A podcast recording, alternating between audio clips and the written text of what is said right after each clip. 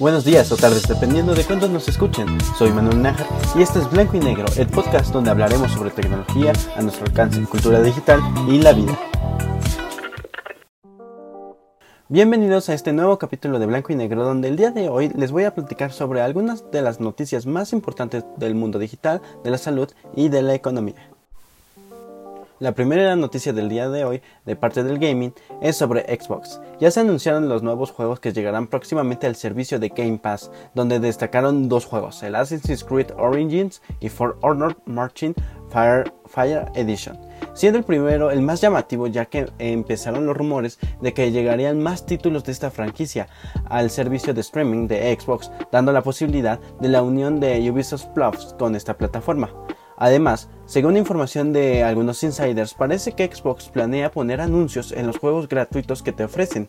Eh, aún no se sabe bien de qué forma van a estar implementando estos anuncios o cuándo van a llegar, pero de lo que sí estamos seguros es que realmente va a ser irritante para muchos usuarios. ¿Acaso tú estarás conforme con estos anuncios?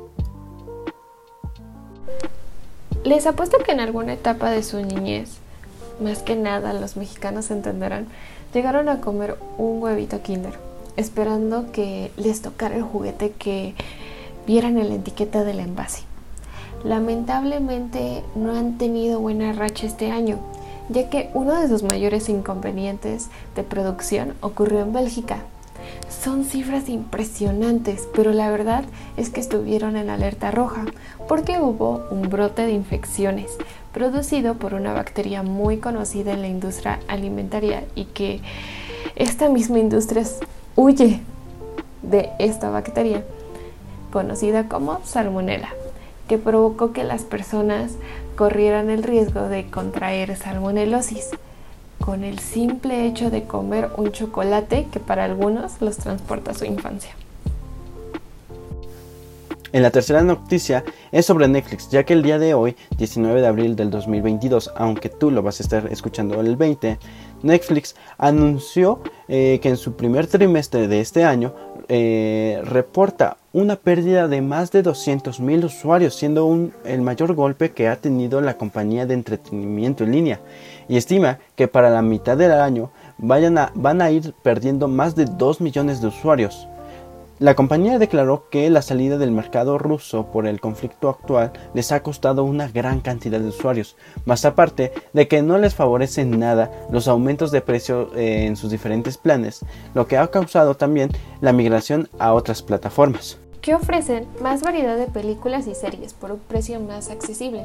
Un ejemplo de esto es el aumento de un 30% en Europa por parte de HBO Max, aunque la principal queja es el diseño, y el rendimiento de la plataforma ha logrado llamar la atención de miles de usuarios por las películas exclusivas que ofrece, como la película más reciente de Batman, y más aparte de que se espera que llegue también la última entrega del Spider-Man de Tom Holland.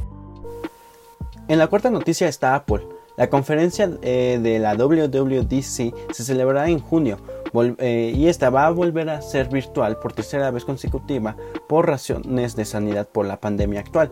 Y entre las cosas más esperadas son los nuevos chips M2, ya que en la anterior conferencia se anunció al último familiar del, del M1, el M1 Ultra. Se cree que veremos una renovación del MacBook Air y del Pro con este nuevo chip rompiendo el mercado con su gran capacidad y rendimiento. Esto comprobado tras diferentes pruebas durante hace un año y medio del cual ha estado en el mercado. Esto nos deja pensando en cómo el mercado va a reaccionar, qué nuevos productos nos va a ofrecer las demás marcas para competir contra la manzana. Hay muchas noticias por mencionar, pero se tuvieron que escoger las de mayor relevancia por el momento. Y terminamos con Twitter el famoso millonario Elon Musk.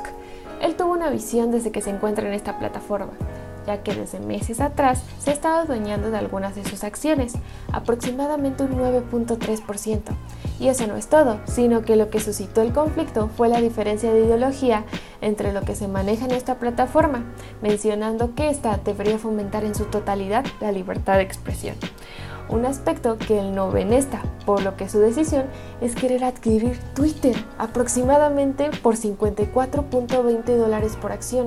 Estamos hablando de una oferta valorada a más de 43 millones de dólares. Es una locura. y como es de suponerse, Twitter se niega y crea su llamada píldora venenosa. Prácticamente estas son usadas para defenderse de una adquisición hostil, la cual en esta se presenta las intenciones de Elon Musk. Bueno, esperemos que les haya gustado este capítulo de noticias, es el primero que estamos haciendo y esperamos estarlo haciendo frecuentemente.